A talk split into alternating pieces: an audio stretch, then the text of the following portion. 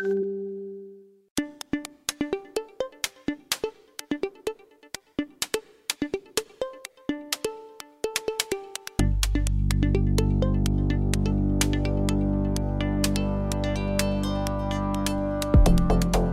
Hola, ¿qué tal? Tú que nos escuchas, siéntete bienvenido nuevamente a este podcast diario de noticias con una actualización de temas de tu interés en apenas 5 minutos. Acá en La Habana pasan las 3 de la tarde y ya estamos conectados para brindarle nuestro resumen informativo. Ponte tus audífonos, escúchanos en altavoz como prefieras. Esto es las 3 del día. Pues este lunes comenzó el periodo ordinario de sesiones de la Asamblea Nacional del Poder Popular y desde Cuba Debate daremos una actualización de todo lo que debaten nuestros diputados. Además, continúa en la mini ordenamiento monetario en Cuba. Y sobre este tema también te daremos detalles. Dale play y sube el volumen.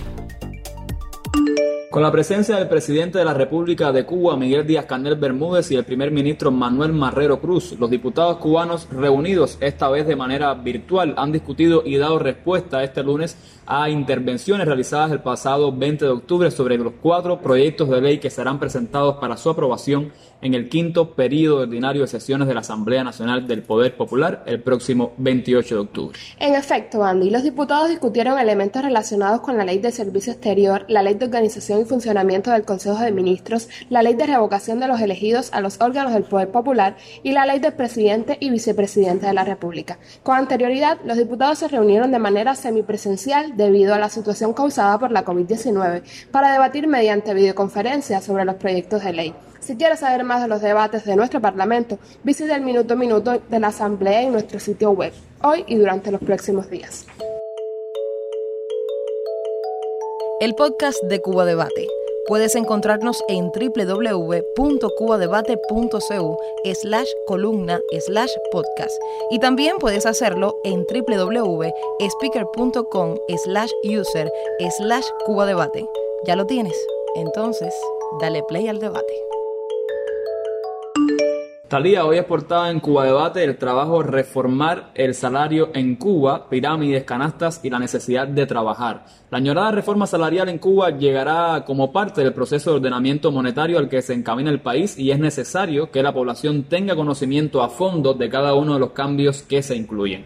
Reacomodar los eslabones de una pirámide durante mucho tiempo invertida es el propósito de una medida que también incluye cambios en las pensiones y prestaciones de la asistencia social y la supresión parcial de los subsidios indebidos. Muchos usuarios continúan preocupados por cuál será la tasa de cambio vigente, cuándo será el día cero, las escalas salariales que se aplicarán y si el Estado será capaz de controlar los precios y evitar la inflación. Si tienes dudas u opiniones, no dejes de enviarlas a nuestro sitio web. Tu opinión también es importante. No se desconecta aún. Seguimos en las 3 del día. Si eres de los que extrañas al doctor Durán y no has escuchado hoy las cifras sobre la COVID-19 en Cuba, te contamos que este domingo se estudiaron 7.979 muestras, resultando 29 positivas. Los 29 casos diagnosticados son cubanos, 25 fueron contactos de casos confirmados, dos sin fuente de infección precisada y dos con fuente de infección en el extranjero.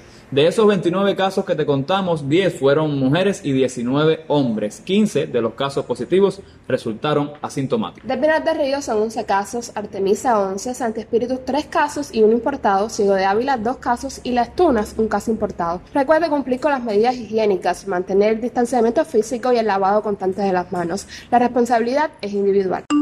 Y ya casi al despedirnos, Talía, queremos enviarle una felicitación al segundo secretario del Comité Central del Partido, José Ramón Machado Ventura, con motivo de su 90 cumpleaños. El presidente cubano Miguel Díaz Canel escribió en su cuenta en Twitter, mis felicitaciones al querido compañero Machado Ventura, ejemplo de incansable revolucionario en su 90 cumpleaños. Mira tu reloj, si ves que pasan las 3 de la tarde, puedes escucharnos en Cuba Debate, en Spreaker, en Google Podcast, Spotify y hasta en Anchor. Recuerda que estamos sonando donde quiera. Dinos qué te parece. Tu comentario nos puede aportar mucho.